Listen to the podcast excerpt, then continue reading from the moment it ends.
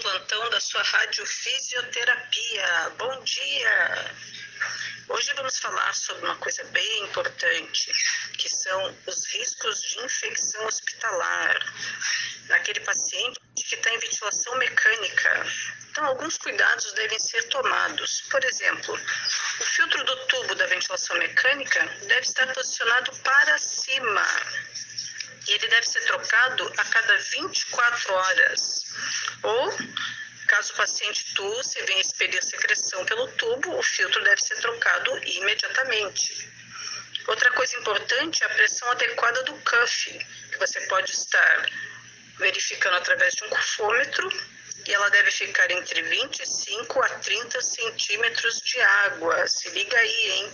O cufômetro é muito importante, ele evita que bactérias do trato superior passem para o trato inferior respiratório.